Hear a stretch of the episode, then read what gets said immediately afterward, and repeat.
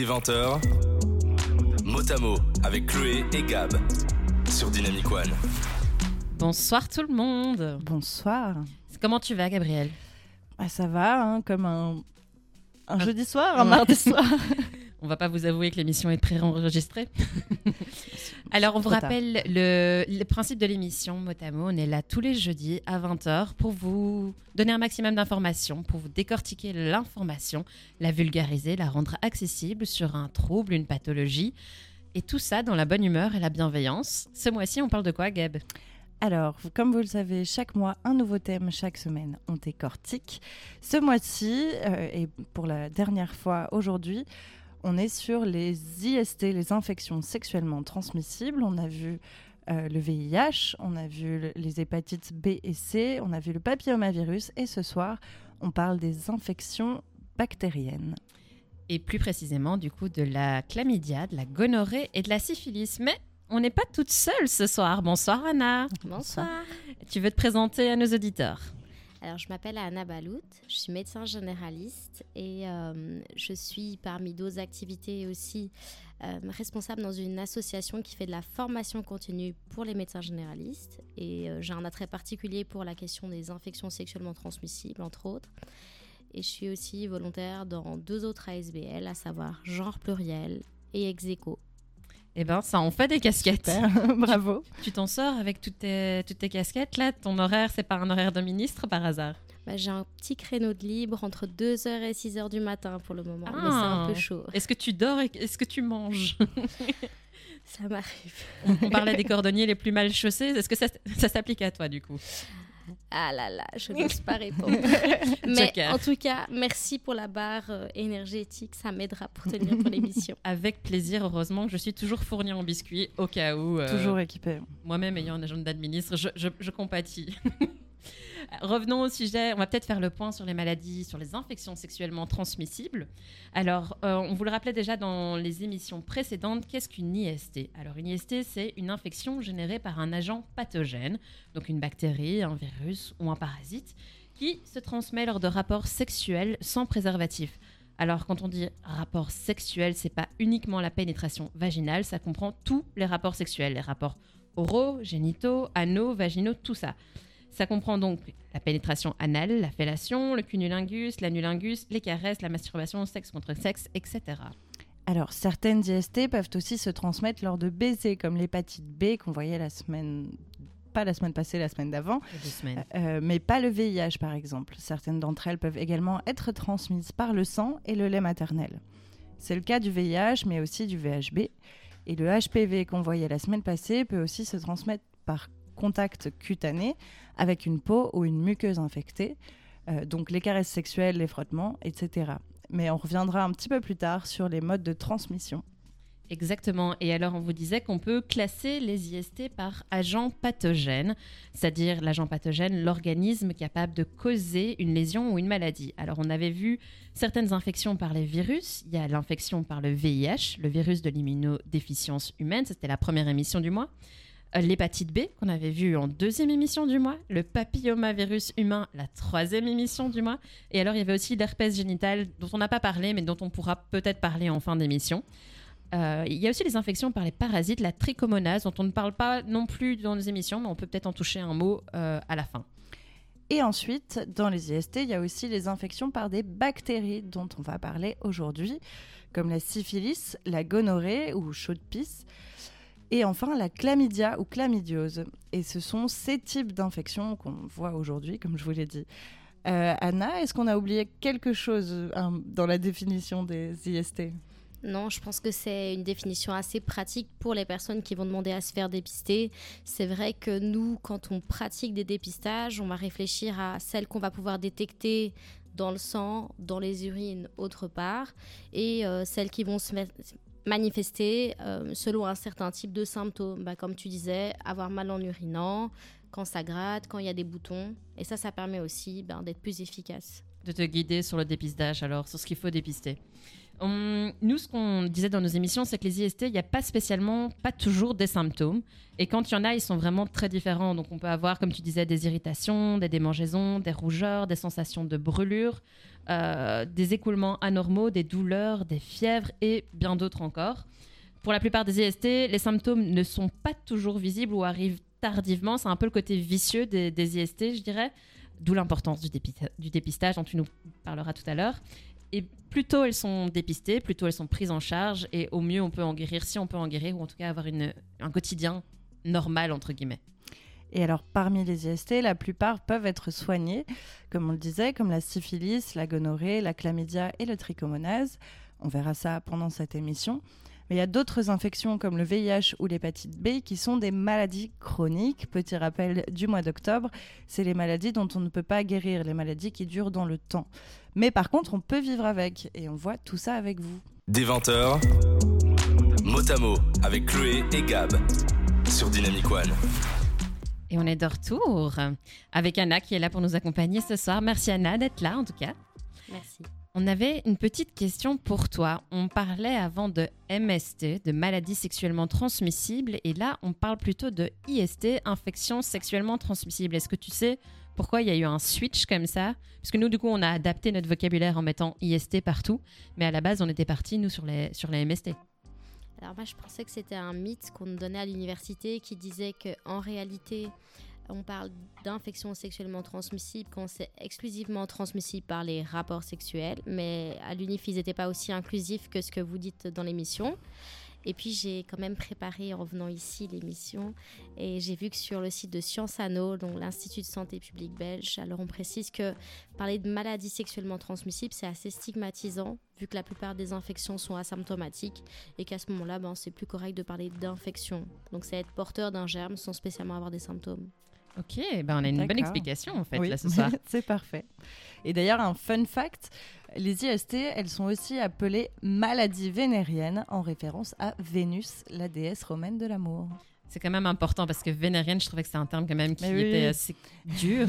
On en parlait déjà avant, vénérienne. pourquoi? Et en fait, l'explication est assez, euh, assez jolie. On aime bien l'explication.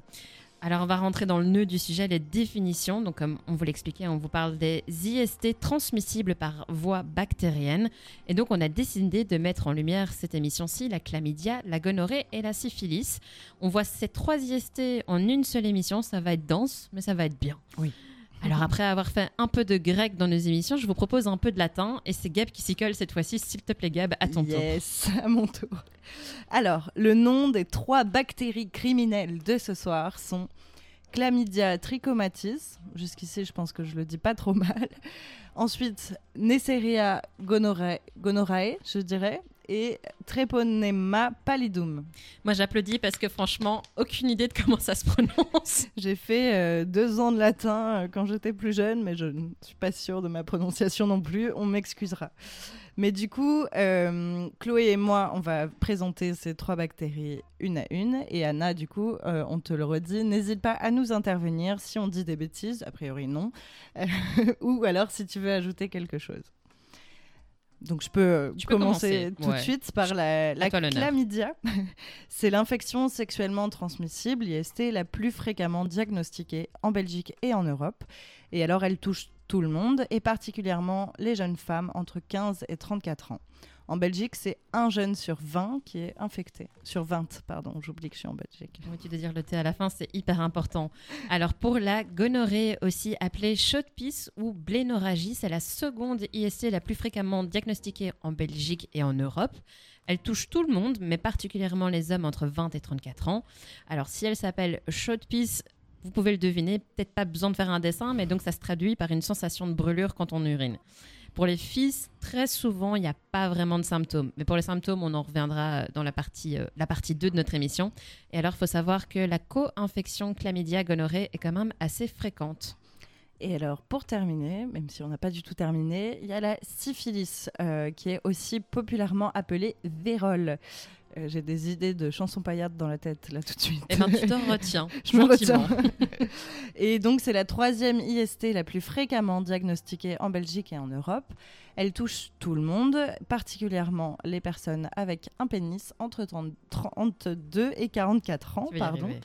Et alors, la syphilis augmente le risque d'infection par le VIH, le virus de l'immunodéficience humaine. Alors, il y a quelques points en commun parmi ces IST bactériennes, outre le fait qu'elles soient bactériennes, c'est qu'une personne infectée peut guérir et être réinfectée plus tard, ce qui veut dire que notre système immunitaire n'apprend pas, après la première exposition à l'agent pathogène, à le reconnaître quand il revient. Donc on dit que ces infections ne génèrent pas d'immunité. À chaque infection, le corps, enfin le système immunitaire, le fameux, celui dont on parle tout le temps, doit se battre en recommençant de zéro. Par exemple, pour la syphilis, 25% des cas diagnostiqués pardon, sont en fait des réinfections. Ça, c'est leur premier point en commun. Leur deuxième point en commun, c'est que même si on est infecté, ça peut ne pas se voir et il se peut que les symptômes ne surviennent jamais. Et enfin, le troisième point en commun, c'est qu'il y a une hausse constante des cas diagnostiqués pour ces trois IST ces dernières années. On insistera encore pendant cette émission sur le dépistage. On va vous le rabâcher et le rabâcher encore. Encore et encore et encore et encore, comptez sur moi. c'est le seul moyen de déceler, de diagnostiquer une IST asymptomatique et de la traiter à temps. Est-ce que tu as quelque chose à rajouter par rapport à ça? Mais le fait que ce soit en augmentation, est-ce que vous avez déjà pu expliquer pourquoi? Non. non. justement, c'est ma deuxième question pour toi. Euh, pourquoi les chiffres augmentent depuis... Euh, nous, on a trouvé un petit peu les, depuis les années 2000 à peu près? Est-ce que tu as une réponse à ça? Je pense que la seule réponse que je donnerais actuellement, c'est que c'est pas une question exacte, ce serait plutôt bah, qu'on la détecte plus, mm. on les cherche plus, et donc logiquement, si on s'y intéresse, on a plus de stats qui montrent qu'il y a plus d'infections sexuellement transmissibles. C'est logique en fait. Exactement. Eh ben. Donc merci le dépistage. Oui, merci pour cette info. Est-ce que tu veux encore rajouter autre chose par rapport à ces petites définitions qu'on vient de donner? Ou est-ce qu'on a été assez complète Je pense que c'était ok comme ça. Et on a toutes les deux des gommettes ce soir. Moi, je suis assez fière. De 20h à 22h le jeudi, c'est Motamo avec Chloé et Gab sur Dynamic One. Rebonsoir tout le monde. Rebonsoir. Est-ce que tout va bien? Est-ce que vous allez bien? Bah Oui, hein, très, Je disais qu'on avait un peu faim quand même, non? J'entendais ça. Un petit peu, bah là, c'est la... Oula, 1, 2, 3. c'est l'heure où ça commence à creuser, oui. Eh bien, on va attendre un peu, mais ça va aller parce qu'on a du bon contenu. On passe maintenant dans la transmission. Alors, on l'a déjà vu avec vous. La transmission euh, peut se faire de, selon différents modes. Euh, peut-être, toi, Anna, tu peux nous faire un petit topo de comment ces IST bactériennes peuvent se transmettre? Oui, donc euh, les infections sexuellement transmissibles bactériennes, elles peuvent se transmettre ben, par les rapports avec pénétration, que ce soit au niveau anal, vaginal, au niveau oral. Ça se propage aussi pas mal par les contacts sexuels, donc des caresses sexuelles, la masturbation, euh, sexe contre sexe également. Je pense que j'ai déjà parlé du sexe oral. Et en réalité, ce sont les seuls modes de transmission. Est-ce que par exemple, on parlait aussi euh, pour la syphilis de la contamination par contact direct des, des lésions cutanées donc lésions contact, j'imagine si je mets par exemple ma main sur une des lésions, ça peut être un moyen de contamination. Oui, donc c'est riche en, bactéries, ça s'appelle des chancres, ça a la taille d'une pièce de 5 centimes. Ok, et euh, on avait un moyen de transmission qui revenait assez souvent, c'est de la mère à l'enfant. Est-ce que toi, ça tu l'as déjà vu, ce moyen enfin... C'est assez rare. Pour le cas de la syphilis, on va le chercher systématiquement dans tous les bilans de grossesse. Donc Durant la grossesse, on va s'assurer qu'il n'y ait pas de contamination de la mère au fœtus, puisqu'il y a des risques de fausse couche. Et pour le cas de chlamydia, ben c'est en traversant la filière vaginale pendant l'accouchement qu'alors ça peut se loger dans les cordes vocales. Mais comme vous le disiez, c'était quelque chose d'assez transitoire. Et pour gonocoque, ça c'est pas mentionné. Et par le sang, est-ce que pour une des trois, c'est un mode de transmission possible? Alors, a priori, syphilis, ce serait par ce moyen-là, vu que c'est une infection congénitale, donc durant la grossesse. Chlamydia et gonocoque, j'en ai pas connaissance. Et alors moi j'avais des questions, euh, des questions qu'on peut se poser, par exemple des choses que moi on m'a appris quand j'étais quand j'étais plus jeune. Euh, est-ce qu'on peut attraper des IST aux toilettes? Alors aux toilettes, ça fait très mystérieux et c'est comme si on niait le fait que les personnes sont sexuellement actives. La seule IST qui serait suffisamment coriace pour tenir le coup, ce serait le papillomavirus. Et encore, ça ne veut pas dire qu'on va développer des symptômes puisqu'on ne reste pas collé à une toilette très longtemps non plus. Et du coup, on en parlait un petit peu avec l'hépatite, mais avec un simple bisou, par exemple, on, peut, on peut attraper des IST aussi? Alors, ce sera un peu tiré par les cheveux, mais si ton, tes partenaires ont un condylome, donc une verrue génitale liée au HPV dans la, dans la gorge ou sur la langue ou sur la lèvre, ou bien s'il y a un bouton de fièvre lié à de l'herpès, ben, ça peut être transmissible par un bisou. Euh, on peut avoir des personnes qui ont des chancres liées à la syphilis aussi dans, dans la bouche. Et euh, mais ça, ce serait vraiment un bisou très profond. C'est les personnes qui peuvent faire des pharyngites, donc une inflammation de la gorge liée à chlamydia ou gonocoque. Mais bon, ça, c'est un peu tiré par les cheveux. Tu dis gonocoque, on dit pas gonorrhée ou, dans le monde médical, on utilise plus souvent le mot gonocoque? Le gonocoque, c'est le nom de la bactérie en français, puisque le latin, c'est un peu old school. on aime bien le latin, les langues mortes. les langues mortes. Du coup, le site belge dépistage.be reprend un peu un tableau récapitulatif des pratiques à risque pour chaque IST. Alors, moi, j'ai consulté ce tableau, il est vraiment simple. Il y a un code couleur par IST.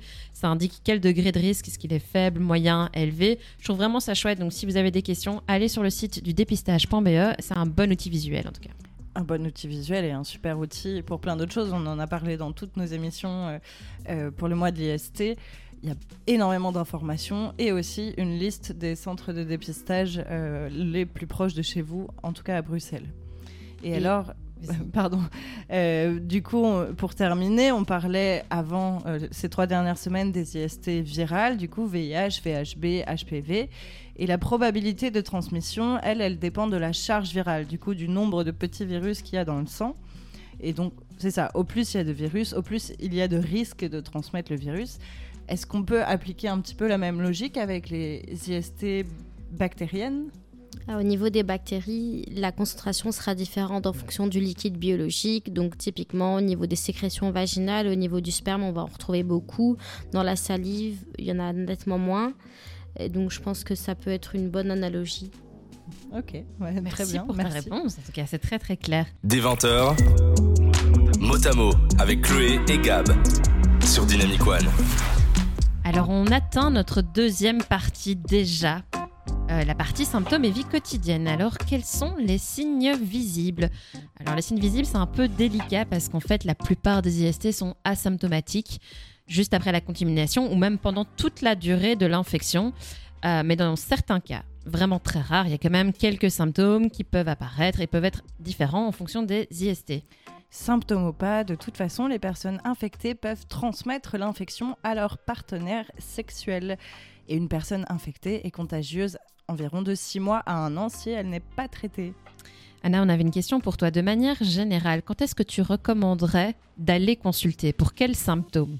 Pour quels symptômes? La plupart des gens qui viennent me voir, c'est des personnes qui sont plutôt flippées. Donc si être flippé, c'est un symptôme, pourquoi pas? Ça peut être un symptôme. Ça peut. Euh, sinon, en général, c'est quand il y a une prise de risque, surtout. Après, je peux être précise, enfin plus précise si besoin. Tu peux être plus précise. On veut aller dans le, dur, le vrai, le brut. Alors, au niveau des symptômes, c'est une expérience aussi multisensorielle, hein, parce qu'il y a des sécrétions qui sont vachement malodorantes quand euh, les personnes vont se plaindre d'une suspicion d'infection sexuellement transmissible. Ça peut être de l'odeur de rat crevé, poisson pourri, donc euh, voilà. Dans la fraîcheur ce soir. Nous, on avait listé quelques symptômes, euh, notamment ben, la fièvre ou des ganglions gonflés. Euh, Gab, je te laisse peut-être la suite. Des douleurs pendant ou après les rapports sexuels. Un petit rappel, un petit disclaimer, une douleur, quelle qu'elle soit et où qu'elle se situe, elle n'est pas normale. Et il faut aller consulter. Je, je tiens, ça me tient à cœur de le préciser parce que je suis la première à penser que oh, j'ai mal, bah, c'est rien. Euh, mais non, en fait, c'est pas rien. Surtout pendant un rapport sexuel, quand il y a une douleur, c'est pas normal. Euh, donc, pour continuer dans les douleurs et les symptômes, les douleurs au vagin, à l'extrémité du gland ou au bas-ventre, euh, ça peut être des symptômes aussi, des écoulements anormaux, comme on disait, euh, ou odorants, même par le vagin, le pénis ou l'anus. Des rougeurs des organes génitaux, des brûlures, des démangeaisons, des boutons, des verrues aussi au niveau des organes génitaux. On en parlait des condylomes la semaine passée avec le HPVH. HPV. Tu l'as dit la façon française, mais moi je l'ai dit en façon anglaise, comme tu veux. Et euh, oui, oui, oui. On parlait aussi de la sensation de brûlure en urinant, des petites pollets indolores sur la peau ou les muqueuses. Donc ça comprend vagin, pénis, gland, testicules, anus et bouche. Et ou tout simplement la présence du moindre signe inhabituel. Et je pense que c'est surtout ça qu'il faut retenir. Alors sinon, si on va aller plus spécifiquement pour chaque infection bactérienne, on a essayé de rester général dans les symptômes que Gabriel vient de vous énoncer, mais il y a des symptômes différents parfois entre hommes, femmes. Euh, pour la chlamydia, la plupart des infections ne déclenchent pas de symptômes, ça on l'a dit. Et on parle d'infections asymptomatiques, c'est le cas chez 60 à 80% des femmes et des hommes infectés un peu moins peut-être chez les hommes euh, dans le cas de la chlamydia. Alors quand il y a des symptômes pour la chlamydia, ils peuvent apparaître de quelques jours à quelques mois après la contamination. Et là, on parle de perte vaginale anormale, de douleurs dans le bas du ventre, des irritations de la vulve, des écoulements clairs par le vagin, le pénis, l'anus, des rougeurs des muqueuses, une sensation de brûlure pardon, douloureuse au moment d'uriner avec potentiellement des euh, saignements. Ça, ça fait mal un petit peu. Je pense. Je continue pour euh, la gonorrhée. Elle est asymptomatique dans 30% des cas, à peu près. Et il peut s'écouler quelques jours après le rapport sexuel euh, avec une personne infectée avant que les symptômes apparaissent, qui sont de l'ordre de brûlure lorsqu'on urine, comme on parlait, qui sont aussi appelés euh, urétrite ou inflammation de l'urètre. Sinon, il y a aussi des écoulements jaunes verdâtres euh, par le vagin, la verge ou l'anus, des douleurs au vagin, à l'extrémité du gland et au bas-ventre, ou encore de la fièvre. Et alors, on va terminer par la syphilis. Alors, la syphilis, comme pour les deux IST précédentes, la plupart des infections sont asymptomatiques. Si l'infection se développe, euh, il peut y avoir des symptômes et euh, il y a différents stades en fait dans l'infection et les symptômes sont différents en fonction du stade. Le premier stade, c'est 3 à 90 jours après la contamination, c'est l'apparition d'un ou plusieurs changs, comme tu disais euh, Anna, sur la peau ou sur les muqueuses. Euh, un chang, c'est une petite plaie, un petit ulcère qui est indolore, euh, qui ressemble à un petit bouton. et sans traitement, au bout de 3 à 6 semaines, il disparaît et on entre alors dans le second stade. Jusque-là, j'ai bon J'ai bon. Ah, vas-y, pardon, pardon, vas-y. coupe la parole pour une fois que c'est toi. Euh, donc au deuxième stade, entre 7 à 10 semaines après la contamination, à peu près, hein, on parle en généralité, euh, et donc ça peut aussi arriver en même temps que le stage 1, euh, voire un petit peu plus tard. Donc là, c'est l'apparition d'éruptions cutanées au niveau du dos, du ventre, des mains et des pieds accompagné de fièvre, de fatigue et de possibles douleurs articulaires et musculaires, voire même euh, la perte de cheveux. Et alors, à nouveau, sans traitement, ces symptômes peuvent disparaître, mais alors l'infection est toujours là et on rentre après dans le troisième stade. Est-ce que tu veux le... Ben oui, le troisième stade, je peux le faire. Alors le troisième stade ou syphilis tertiaire, c'est vraiment très très rare. C'est entre 5 à 30 ans après la contamination. Donc là, l'infection n'est plus contagieuse à ce stade-là. Et vu que les bactéries se sont assez bien multipliées, elles peuvent entraîner des lésions sévères des organes vitaux et du système nerveux, voire bien pire. On en parlera dans la section risques et complications. Rassurez-vous, c'est pas uniquement dans le cas de la maladie, c'est uniquement pardon dans le cas de la maladie n'est pas traitée. En général, elle est dépistée, elle est vue, elle est traitée, les traitements fonctionnent bien, donc c'est vraiment dans de rares cas. Est-ce que toi, tu as déjà eu des cas de, de syphilis tertiaire euh, dans tes consultations non, la seule, fois où j'en ai entendu parler, c'est parce que Maupassant est décédé d'une syphilis tertiaire. Mais sinon, c'est hyper rare. Et en Belgique, comme on a tendance à prescrire des antibiotiques pour, dans certains cas, des infections respiratoires, c'est le même classe de médicaments qui vont aussi guérir les syphilis par extension. Et alors souvent, les gens s'en sont débarrassés à un autre moment de leur vie sans s'en rendre compte. Ah ouais, d'accord. c'est pratique. bon, c'est pas, c'est pas ce qu'on encourage. On encourage le dépistage ici, mais, euh, mais pratique. Bon, bah merci pour cet jeu d'information. Et mot passant, alors je retiendrai. C'est vrai que je l'avais appris au cours de français. C'est vrai, toi pas Alors, je connais bien Maupassant, mais je n'avais jamais, euh, je m'étais jamais renseigné sur la cause de son décès, non. de 20h à 22h le jeudi, c'est Motamo avec Chloé et Gab sur Dynamic One. Et on vous retrouve pour notre troisième partie. Alors, on va de nouveau axer cette partie sur le dépistage. Et on n'a pas n'importe qui pour nous parler du dépistage. Anna Balout, tu es avec nous. Merci encore d'être là. Alors, c'est important de se faire dépister, Gab. Oui, c'est important parce qu'il est possible d'être porteur d'une IST sans avoir de symptômes. On l'a dit ces trois dernières semaines, on l'a encore euh, dit deux ou trois fois aujourd'hui, je crois, et on le répète parce que au plus tôt l'IST est dépisté et diagnostiqué, au plus vite la prise en charge peut commencer. Et donc, euh, le risque de transmission peut être évité. Et beaucoup d'IST se remarquent pas forcément. Donc, forcément, le risque de transmission est accru parce qu'on ne fait beaucoup moins attention. Et c'est pour ça qu'il faut absolument se faire dépister régulièrement.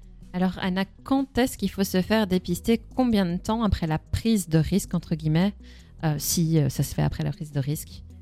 Alors, de ne pas venir trop vite après, sinon les, tests qu'on va faire seront pas interprétables de manière fiable. Ça veut dire que si un résultat reviendra négatif le lendemain d'un rapport non protégé, bah, on ne saura pas être sûr qu'on a écarté tout risque d'infection sexuellement transmissible c'est bien de se renseigner au niveau du laboratoire avec lequel euh, son médecin ou son planning travaille.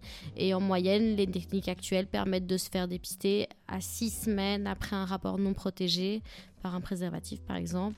Et si euh, s'il y a une prise de risque qui impliquait la pénétration, et ça permet d'exclure le risque de VIH, de syphilis, certainement. Donc six semaines, c'est ce qu'on va retenir. Nous, on avait dit aussi, donc il y a la prise de risque, mais il y a aussi si vous changez de partenaire, si vous avez un doute, si vous avez des symptômes, si euh, vous avez eu, bah, comme tu disais, un accident de préservatif, la fameuse, le fameux accident de capote, et euh, tout simplement si vous voulez vous rassurer en fait, euh, allez faire un test. Et alors, on a des petites questions d'auditeurs. Est-ce qu'il faut se faire dépister quand on est en couple? Là, on entend couple monogame. Bah, s'il n'y a pas d'autres partenaires dans la relation et que la relation se passe bien, qu'il n'y a pas de nouveaux symptômes, il n'y a pas spécialement de raison de le faire. Maintenant, euh, s'il y avait vraiment une inquiétude par rapport à ça, ne pas hésiter à voir son médecin pour se faire rassurer aussi. Une deuxième question, c'est est-ce qu'on peut se faire dépister si on est mineur? Ah, Certainement. Il euh, n'y a pas d'interdiction. Vous êtes les bienvenus. C'est gratuit, c'est anonyme. Et il y a moyen aussi au niveau des plannings familiaux de s'assurer que la facture n'arrive pas à la maison de manière à ce que les parents ne soient pas mis au courant. Bravo, bravo pour ça. Et est-ce que c'est utile de se faire dépister avant la première relation sexuelle? A priori, au niveau du risque en termes de santé publique, il n'y en a pas. Maintenant, c'est toujours bien de, pratiquer autre chose que la confiance mutuelle entre partenaires et de pouvoir montrer d'une certaine manière pas de blanche. Mhm. Ok. Et donc toi, tu le recommanderais de le faire six semaines après la prise de risque, mais est-ce que tu le recommanderais par exemple à des personnes qui changent régulièrement de partenaire de le faire tous les X mois ou tous les ans ou... Est-ce que tu as une fréquence que tu recommanderais? La fréquence que je conseille, c'est la fréquence à laquelle la personne elle est confortable aussi de pouvoir assumer la charge mentale, d'aller se faire dépister régulièrement. Il y a certaines personnes qui ne vont pas se sentir à l'aise de parler sexualité avec euh, tous les professionnels de santé. Il y a d'autres initiatives qui sont un peu plus démédicalisées, par exemple, qui permettent de se faire tester euh, et de manière fiable trois mois après un rapport non protégé. Donc ça, c'est les tests rapides qu'on peut faire par le doigt, comme euh, les piqûres pour la glycémie, par exemple. Euh, on conseille en moyenne de le faire si on a vraiment une vie sexuelle vigoureuse, ben, tous les 10 partenaires. Euh, et sinon, ben, en Belgique, on a un remboursement préférentiel deux fois par an pour les, dépistages de chlamydia et gonocoque, ce qui peut être un frein quand on est étudiant et qu'on n'a pas toujours de cas se payer de dépistage. Et curiosité, combien ça coûte de se faire dépister si on n'est pas dans les conditions de remboursement? Il me semble que ça doit être une trentaine d'euros le prélèvement. Et pour les personnes qui seraient par exemple pas en ordre mutuel belge, le laboratoire facture autour de 90 euros pour un dépistage complet. Ok. Quand même. Ouais, c'est quand même un, sacré prix. Mais bon, il y a des remboursements qui sont prévus et si on arrive à bien jongler avec les dates, on peut, euh, on peut être remboursé. Comment ça se passe euh, Quelle procédure on fait euh, pour être dépisté? Tu parlais du test rapide, mais il y a, y a d'autres. Il y a le frottis aussi donc le test rapide, on va dire que c'est pas la méthode que moi je vais utiliser en tant que professionnel de santé, mais c'est plus tout ce qui peut se faire en festival. Quand je vais accueillir une personne en consultation, il y a une partie qui va que je vais faire moi-même, donc typiquement faire une prise de sang en fonction des pratiques que la personne elle a eues, en fonction du timing. Ben si on est trop tôt pour faire une prise de sang, vu qu'on est avant les six semaines, je peux aussi faire le bon et demander à la personne de se rendre dans le laboratoire de son choix. Euh, si la personne a un pénis, ben, elle peut uriner directement elle-même dans un pot Et ça, c'est facile à faire. On recommande pas justement. On avait fait pour les tests. On avait vu pour les tests urinaires qu'il fallait que ce soit des urines de premier jet entre guillemets. Faut qu'il n'y ait pas été aux toilettes dans les deux heures et idéalement celle du matin.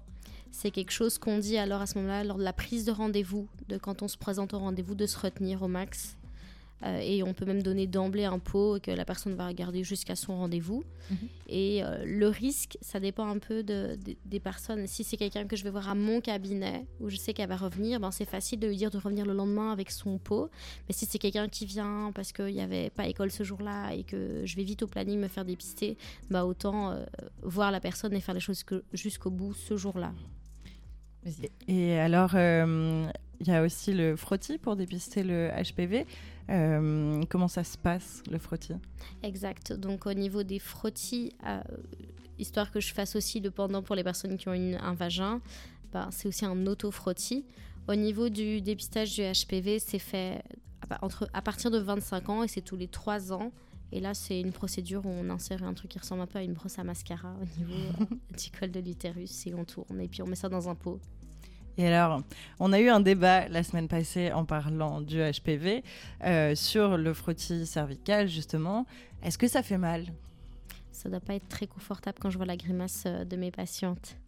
Et j'espère que progressivement, on avancera vers d'autres techniques, genre aussi un truc aussi facile que chez les mecs, euh, des, des analyses d'urine par exemple. Mais c'est pas encore le cas. On avait deux teams avec Gabriel parce que moi, bah, j'ai fait mon contrôle annuel, tout va bien. Euh, mais du coup, moi, c'est indolore, donc euh, pas de souci. Mais, moi, j'ai pas 25 ans, mais on, en a déjà fait un. Euh, c'est une autre histoire. et ça m'a fait très mal, en fait.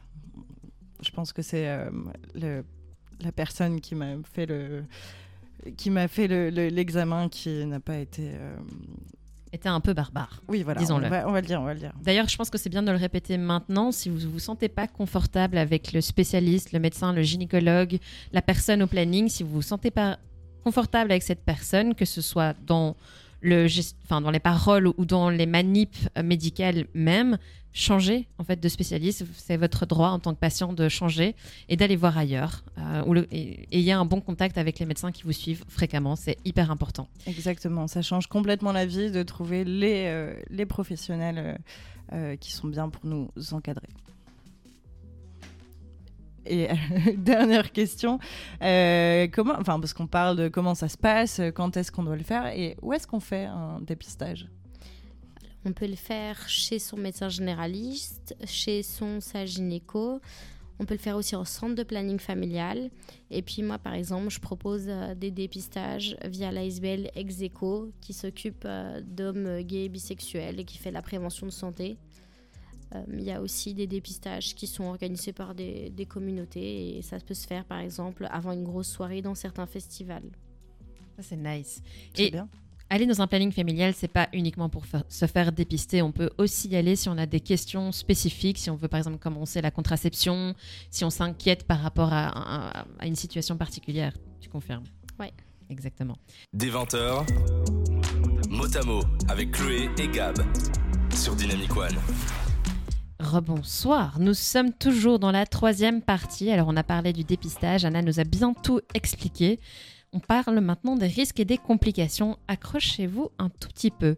Alors, les risques et les complications qu'on va voir, on va le redire, c'est uniquement dans le cas où les maladies, les IST, ne sont pas dépistées et donc ne sont pas traitées à temps, ce qui est généralement le cas. Donc, relax, ce qu'on vous dit, c'est vraiment de très rares cas, mais c'est important d'en parler quand même. Pour la chlamydia et la gonorrhée, il y a un risque d'infection des organes génitaux supérieurs. On parle du syndrome inflammatoire pelvien ou alors de salpingite, c'est l'inflammation d'une ou des deux trompes, ou d'endométrite, pardon, c'est l'infection de l'utérus qui peuvent provoquer des douleurs et de la fièvre. Pour les personnes avec un pénis, on peut, enfin avec une prostate plutôt, il y a aussi un risque d'infection de la prostate et des testicules.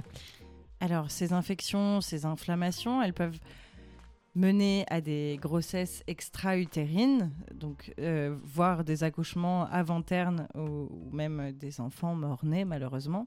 Extra-utérine, ça veut dire, comme son nom l'indique, à l'extérieur de l'utérus, où normalement le fœtus est censé grandir. Ça peut aussi rendre stérile. Il faut savoir que ces deux IST, chlamydia et gonorrhée, c'est les causes principales des complications lors des grossesses ou en cas de stérilité. Elles peuvent aussi générer de l'arthrite. Donc ça, c'est l'inflammation des articulations. L'arthrite, c'est un terme général qui regroupe pas mal de maladies euh, pour ça. Et enfin, l'infection, elle peut encore s'étendre et toucher la cavité abdominale et le foie. Donc ça peut aller assez loin. Ça, c'était pour la chlamydia et la gonorrhée. Alors pour la syphilis, on en parlait un peu plus tôt. Si elle n'est pas traitée à temps, encore une fois, un tiers des personnes infectées ont, un risque d'atteindre le stade 3, c'est-à-dire la syphilis tertiaire, qui est, encore une fois, je le répète, assez rare. Ça peut entraîner des lésions sévères des organes vitaux et du système nerveux. Donc on parle de complications cardiaques, de complications neurologiques comme des AVC, des pertes de coordination, d'insensibilité, de paralysie, de perte de vue ou d'ouïe. Euh, on parle alors de neurosyphilis quand ça touche le système neurologique et ça peut également générer des troubles psychiatriques dans de très rares cas de nouveau. C'est ça, parce que justement, on vous l'a dit juste avant, rassurez-vous, tout ce qu'on vient d'énumérer là qui est pas très sympa, ben c'est seulement dans le cas où la maladie n'est pas traitée à temps.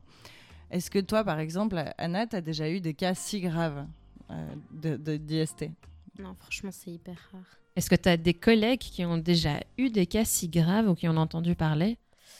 Je pense mes collègues les plus âgés, probablement. Mais déjà, traiter une syphilis primaire, donc le premier stade, euh, c'est assez impressionnant. J'ai fait ma première injection hier et c'est genre euh, deux énormes seringues injectées dans les fesses. C'était pas hyper cool. Ah. Et du coup, donc, euh, cette, personne-là est au stade primaire, donc elle a des petites. elle en a beaucoup des boutons. Enfin, quand on parle de stade primaire, est-ce que c'est un bouton ou est-ce que c'est enfin, un chancre pour être correct ou c'est plusieurs directement? Il suffit d'en avoir un pour parler de stade primaire. Et ici, pour être transparente, c'était même une personne asymptomatique. Ah, ok. Donc, Très bien. Et est-ce que, euh, est que tu vois des liens entre les IST On a par exemple lu que les co-infections chlamydia gonorrhée est fréquentes dans 20 à 40 des cas. Est-ce que tu as d'autres exemples de, d'infections croisées ou co-infections qui, qui apparaissent? Il y a souvent un combo aussi quand il y a une infection par exemple par gonocoque ou syphilis et avec le VIH. Nous, on disait souvent un train cache un autre. Donc, parmi les personnes qui font une première infection ou qui en ont déjà fait une, elles sont plus exposées à en refaire une par après. Quand vous faites les dépistages, vous faites toute, toute la liste directement ou vous ciblez en fonction des symptômes sur certains, certaines IST ah donc clairement, on cible surtout en fonction des pratiques et des prises de risques, vu qu'il y a rarement de symptômes. Par contre, si quelqu'un va venir en disant j'ai mal quand j'urine ou j'ai un bouton, on peut aussi se baser sur ce diagnostic clinique et ne pas attendre les résultats de la prise de sang ou les résultats du délai de laboratoire parce qu'on se dit qu'on s'expose à un grand risque que la personne aille transmettre ça quand même en attendant d'être traitée. Ok, bah, on en apprend tous les jours. Jusqu'à 22h, Chloé et Gab vous parlent santé dans Motamo sur Dynamic One. Et on attaque la quatrième partie, le traitement. Et comme vous nous connaissez si bien, vous savez qu'il y a la question fatidique qui arrive. Gab, est-ce qu'il existe un remède miracle? Alors, roulement de tambour. Par alors. Euh, ben, comme euh, ces trois dernières semaines, en quelque sorte, oui, il y en a un, et ça s'appelle la prévention, dont le préservatif, par exemple, et ça marche. Il y a le préservatif interne ou externe pour les pénétrations vaginales et anales et pour les fellations. Et ça, c'est celui que tout le monde connaît. Et alors, pour les autres euh, pratiques, comme le sexe oral avec le cunilingus et l'anulingus, ben, il y a ce qu'on appelle une digue dentaire. C'est un carré en fait de latex euh, qui sert, euh, qu'on pose directement sur l'anus ou la vulve voilà, tout simplement, euh, pour euh, faire ce qu'on a envie de faire. Et donc, préservatif ou, ou digue dentaire, il faut en utiliser un nouveau à chaque partenaire et à chaque changement d'orifice. Alors, on vous conseille aussi d'utiliser des lubrifiants à base d'eau pour ne pas abîmer le, latex. Euh, on disait, et là, corrige-moi vraiment, Anna, pour la syphilis, il faut également éviter le contact avec le sang. On pense par exemple au tatouage, euh, et éviter le contact avec les éruptions cutanées, donc avec les chancres. Oui, effectivement, c'est là que la bactérie va se loger. Ok. Est-ce que tu recommandes d'autres méthodes préventives euh, à tes patients? Bah, Par rapport au VIH, je ne sais plus si vous l'aviez abordé, mais il y avait la PrEP. Oui, on l'avait abordé dans l'épisode. Parfait. Et alors, le, la digue dentaire, beaucoup de personnes me disent que c'est pas très facile à trouver. Ben, si vous avez, petite anecdote, euh, du film alimentaire, mais la version non trouée, ça peut faire office de digue dentaire. J'avais, il me semble que j'avais lu aussi que juste découper un préservatif externe, ça marchait aussi. Tu confirmes? Ouais, et surtout qu'on peut en avoir gratos en planning familial. Et toutes les petites astuces ce soir. Hein. C'est ça, c'est pour ça. Raison de plus pour aller dans un planning familial, justement. Ouais, exactement. Et alors, euh, on va aussi, encore une fois, insister sur la communication. Si vous avez été ou êtes infecté, c'est important que vous préveniez votre ou vos partenaires pour qu'elles puissent aussi se faire dépister et commencer un traitement à temps si elles ont été infectées. On n'en parlera jamais assez, mais la communication, c'est hyper important. Il n'y a pas à être gêné ou honteux. Parler de ça, c'est une question de respect aussi euh, de vous-même et de votre ou vos partenaires. Et ça ne vous empêche pas d'avoir des relations tant qu'elles sont safe. D'ailleurs, est-ce que tu peux nous... Est-ce que tu as une idée, toi, Anna, euh, de pourquoi c'est si tabou, en fait, les IST j'ai l'impression qu'on est encore dans une société où il faut avoir un partenaire à la fois et que ben, si on s'est attrapé une, IST, c'est qu'on est parti voir ailleurs ou qu'on a une sexualité euh, trop débordante et que c'est pas accepté. Mais sinon, ça fait partie des stigmas habituels et je pense que votre émission en aborde pas mal déjà. On est bien. On essaye. Infecté ou non, protégez-vous et ne, vous laissez surtout pas culpabiliser par un, une ou des partenaires qui ne veut pas mettre le préservatif ou utiliser un autre moyen de prévention. Si la personne ne veut pas, tant pis pour elle. Il n'y a pas de place pour euh, je sens rien avec la capote parce qu'en fait, il y en a de, de, de toutes épaisseurs, de toutes les tailles, ou euh, je suis allergique au latex. Non, eh ben, en fait, il y a des capotes euh, sans latex. Donc... Et, je, et je, je précise, enfin, c'est mon opinion, mais je les trouve beaucoup mieux d'ailleurs qu'avec latex. Merci Gab pour cet apport. Mais donc de toutes les tailles, de toutes les matières, de tous les goûts, chacun peut trouver son compte. Donc ceci n'est pas une excuse pour ne pas l'utiliser. À fond. Et alors, euh, Anna, aussi, dans nos autres émissions, notamment sur l'hépatite et le HPV, on parlait de vaccins. Euh, toi, c'est quoi ta position? Est-ce que tu l'encourages? Moi, j'ai participé à la révision du dernier guide sur le HPV, donc je suis à 100% pour la vaccination de, tous les ados. C'est une grande réussite parce que depuis cette année, les garçons peuvent se faire vacciner de manière remboursée jusqu'à 18 ans. Et donc, je suis hyper honorée de pouvoir le dire. Euh, souvent, ils viennent avec leur maman et donc je leur raconte ça. Et euh, clairement, on parle souvent du cancer du col. Ça, ça se soigne. Un cancer de la gorge, c'est hyper mutilant comme traitement. Donc, euh, au fond, s'il y a moyen de se l'éviter, pourquoi pas et c'est hyper important, c'est vrai, quand on parlait du papillomavirus, justement, le vaccin, on avait noté que les garçons peuvent aussi se faire vacciner. C'est une petite victoire aussi. Euh, si on doit vacciner, vaccinons tout le monde. C'est ça, et c'est important de le préciser. Du coup, moi, on à mon époque euh, où on m'a proposé la vaccination, on ne le proposait pas aux mecs. Et du coup, c'est encore très peu connu que maintenant, les, les, les, mecs aussi, ils peuvent le se faire vacciner. Et tu le recommandes de le faire quand? On a lu qu'il fallait le faire avant tout premier euh, rapport sexuel, idéalement. Ouais, sauf que vu le cadre actuel, c'est pas toujours faisable. Le temps que les parents acceptent parfois. Et puis il y a eu le Covid où on a perdu de vue toute une génération d'ados et on est en train de les rattraper maintenant. Je conseille de le faire à tout moment où on peut se le permettre aussi financièrement. Donc typiquement, on le conseille aussi aux hommes gays, bisexuels jusqu'à l'âge de 26 ans.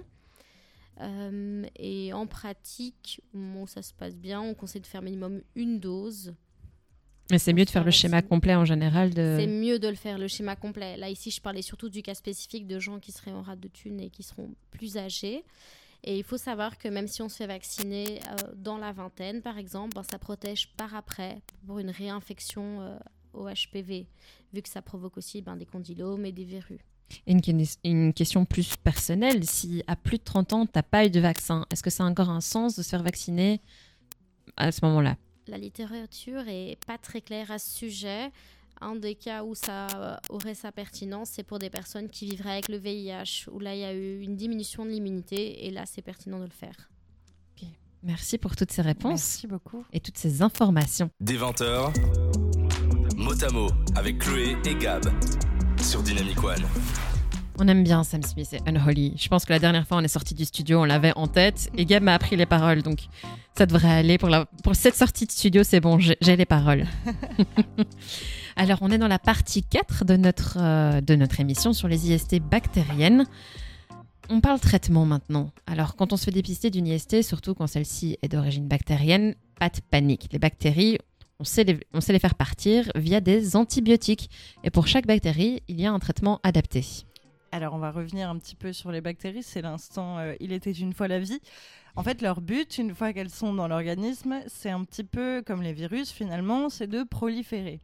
Or, quand elles sont trop nombreuses, elles créent des déséquilibres, trop nombreuses ou pas assez nombreuses d'ailleurs, ça dépend, euh, ça dépend. Du type de bactérie. Du type de bactérie. Elles créent donc des déséquilibres et donc des symptômes, ou pas, mais en tout cas des déséquilibres. On le rappelle, certaines bactéries sont naturellement présentes dans notre corps et elles lui sont bénéfiques. Celles dont on parle ce soir, elles sont considérées comme des intrus, donc il faut les éliminer et ce grâce aux antibiotiques. Un antibiotique, on revient sur les langues mortes, du grec anti, contre et bios, la vie, c'est une substance, une molécule qui agit sur les bactéries. Et l'action, elle peut être soit bactéricide, c'est-à-dire qu'elle détruit, ou bactériostatique, c'est qu'elle bloque leur croissance. Et euh, antibiotique, c'est différent d'antiseptique, qui tue, lui, les bactéries, mais plutôt en externe, en fait. Oui, et dans le cas des chlamydia, gonorrhée et syphilis, il existe des antibiotiques adaptés sous forme de cachet, de gélules ou bien d'injections, tu le disais, pour la syphilis par exemple. Par contre, une mauvaise utilisation des antibiotiques peut engendrer une mutation de la bactérie, une mutation génétique qui devient alors résistante aux, antibiotiques. C'est le cas de Necessaria gonorrhea. Bon, de la gonorrhée, vous avez compris, je ne sais pas prononcer le latin. Donc la bactérie à l'origine de la gonorrhée qui a développé une résistance à la plupart des antibiotiques. dans ce cas-là, on propose une bithérapie composée de deux antibiotiques différents qui est fortement recommandée dans ce cas-là. Dans le cas de la syphilis, il y a une analyse sanguine qui sera nécessaire six mois après le traitement pour confirmer l'efficacité du traitement. Anna, tu veux, tu veux interagir Vas-y. Ouais, moi j'ai une mauvaise nouvelle, c'est que pour euh, chlamydia et gonocoque, ils sont tous les deux progressivement de plus en plus résistants à un antibiotique qu'on appelle l'azithromycine. Ce qui fait que pour gonocoque, on peut faire qu'un traitement injectable et pour chlamydia, ben, au lieu d'avoir un traitement qu'on prend en one shot, c'est un traitement d'une semaine. Ok, mais donc il y a des solutions. Oui, il y a des solutions. Mais merci de nous corriger en tout cas, parce que évidemment, euh, nous on cherche l'info où on peut, mais elle n'est pas toujours actualisée. Donc euh, heureusement que tu es là. Je peux rajouter le petit disclaimer euh, Gab et moi, on n'est pas médecins, donc on a beaucoup de bonne volonté, on est bienveillante, on essaye de, de, vulgariser au maximum, mais du coup, on est contente de t'avoir, Anna, ce soir, qui elle est médecin et peut nous apporter la bonne information. Exactement. Et alors, euh, je vais revenir sur un petit point. L'une des clés du traitement, c'est la communication pour éviter, par exemple, la contamination croisée. Quand vous êtes diagnostiqué, il y a trois choses à faire. Des premières choses, informer votre ou vos partenaires, suivez le traitement et les partenaires doivent aussi suivre le traitement. Autrement, vous risquez d'être recontaminé. Il faut donc bien tous prendre le traitement en simultané euh, le préservatif pour le, les partenaires nouveaux ou dont on n'est pas sûr. Alors le traitement par antibiotique n'est pas préventif, il n'apprend pas au système immunitaire non plus à retenir l'agent pathogène. Lorsqu'il fera son, apparition à nouveau, ben, le corps devra repartir de zéro. Euh, l'antibiotique ne va pas empêcher une nouvelle infection. Donc on peut guérir pour l'infection qu'on a contractée au moment même, mais ça ne nous, ça nous évite pas d'en contracter une nouvelle plus tard. Plusieurs choses à savoir quand on se fait dépister. Ne vous soignez pas tout seul, tout ce qui est pommade, euh, etc. Suivez le traitement prescrit par le médecin par votre gynécologue ou par le planning familial jusqu'au bout. Pendant le traitement, utilisez un préservatif ou tout autre moyen de prévention. Prévenez vos ou votre partenaire, comme le disait Gabriel, afin qu'il puisse aussi se faire dépister et éventuellement, si nécessaire, si eux aussi sont infectés, commencer un traitement. Et il est très important de passer les tests de suivi quand on vous le demande, en tout cas. Et alors, euh, on parle d'antibiotiques, mais est-ce que tout le monde peut prendre des antibiotiques ou certaines personnes ne peuvent pas? A priori, tout le monde peut prendre un antibiotique, à part si on est allergique à un certain type. Et alors là, ce sera au médecin de trouver une alternative. Et combien de temps euh, il faut suivre un traitement en général pour une IST je vais dire un truc très général, mais la durée qu'on prescrit et le faire jusqu'au bout. Il y a certains traitements qui vont être en one shot, et puis il y en a certains qui vont être jusqu'à une semaine de traitement. Est-ce que tu as des patients qui, euh, justement, n'ont pas le courage d'aller jusqu'au bout, justement quand c'est sous antibiotiques, par exemple, euh, et qui reviennent quelques jours après en disant bah, c'est pas parti euh, C'était déjà arrivé?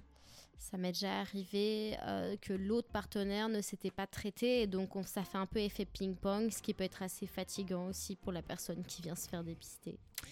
Effectivement. Donc c'est très important de se faire dépister, de suivre un traitement jusqu'au bout et de se faire traiter euh, tous ensemble. Exactement. Merci Gabriel pour ce résumé. Jusqu'à 22h, Chloé et Gab vous parlent santé dans Motamo sur Dynamic One. Et oui, on vous parle santé et on vous parle surtout IST ce soir. On arrive dans la cinquième et avant-dernière partie. Alors, on va peut-être commencer par un rappel sur les autres IST. Anna, tu es notre backup pour cette section. Est-ce que tu veux un peu euh, ajouter un mot par rapport aux IST Donc, on a vu qu'ils sont le VIH, les hépatites B et C principalement, et le HPV. On avait parlé en début d'émission de l'herpès. Oui. Peut-être qu'on ah peut dire aussi un mot euh, en rapide. S'il te plaît. Donc l'herpès, c'est une maladie liée à un virus et euh, ça se caractérise par des éruptions, euh, un petit bouquet qui contient du pus et c'est assez douloureux et au début, ben, ça apparaît, on sent simplement des picotements au niveau de la peau et puis waouh, le lendemain ça fleurit et euh, en fonction de l'atteinte, en fonction de la gêne ou pas, on peut ou non mettre un traitement que son médecin a prescrit. Et du coup, l'herpès qu'on a au niveau de la lèvre buccale ou la lèvre vaginale, enfin vulve, c'est deux herpès différents ou c'est le même euh, virus? Traditionnellement, on dit qu'il y a deux herpès différents, mais vu la manière dont les pratiques sexuelles ont changé, au final, ça sert plus à grand chose de faire la différence. Ok. Et il y a un traitement pour ça? Il y a un traitement en fonction ben, soit local, soit par des comprimés qu'on prend. Mais tous les herpès ne doivent pas être traités. Ça dépend de la localisation, de la sévérité, de son état de santé aussi initial et du moment à partir duquel on se rend chez son médecin. Vu que si c'est trop tard, le traitement ne sera pas efficace.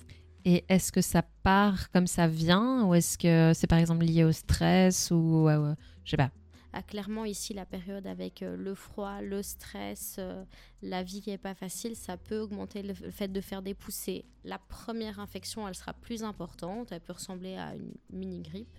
Et puis les poussées, ben, elles sont prévisibles et elles peuvent être espacées de plusieurs jours, mois, semaines, années. Et on a des poussées à vie, entre guillemets? Probablement à vie.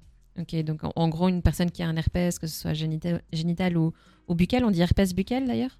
Oui, labial. Labial. Euh, une fois qu'on a eu un premier, une première fois les symptômes, on a des poussées, mais on peut reconnaître les signes qui vont annoncer les poussées, commencer un traitement à temps pour éviter d'avoir la, la, phase chou-fleur, comme tu dis. exact.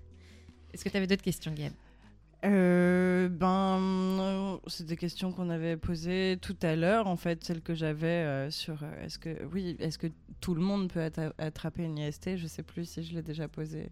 Bah, tout le monde qui a une vie sexuelle active, quelles que soient les pratiques. Et est-ce que c'est forcément grave, une IST Clairement, on va réutiliser le terme de si tu es flippé, alors tout sera grave pour toi. Mhm. Mais sinon, je pense que l'émission ici dédramatise pas mal quand même les IST. Exactement, le but de l'émission, c'est aussi ça, c'est de vous informer pour que vous puissiez utiliser cette information, la propager euh, et en parler autour de vous. Tu nous parlais en off d'un SMS envoyé aux partenaires. Est-ce que tu peux nous en dire plus? Pour certaines personnes, comme euh, vous posiez la question, ben, c'est pas facile de parler d'infection sexuellement transmissible et encore moins le fait de soi-même être porteur d'une infection sexuellement transmissible. Or, on sait qu'il faut à un moment diminuer la propagation au maximum pour réduire les risques qu'une grande part de la population soit atteinte. Et pour ça, euh, il y a une manière anonyme de le faire, c'est via ce fameux site dépistage.be. Il y a un onglet SMS et là, on peut inscrire le numéro de téléphone de son, sa, ses partenaires euh, pour lesquels on veut notifier de manière anonyme. Euh, ces personnes reçoivent un SMS en disant quelqu'un vous a notifié, allez voir un médecin. Et, et alors, ça leur permet de prendre leur disposition sans soi-même s'exposer.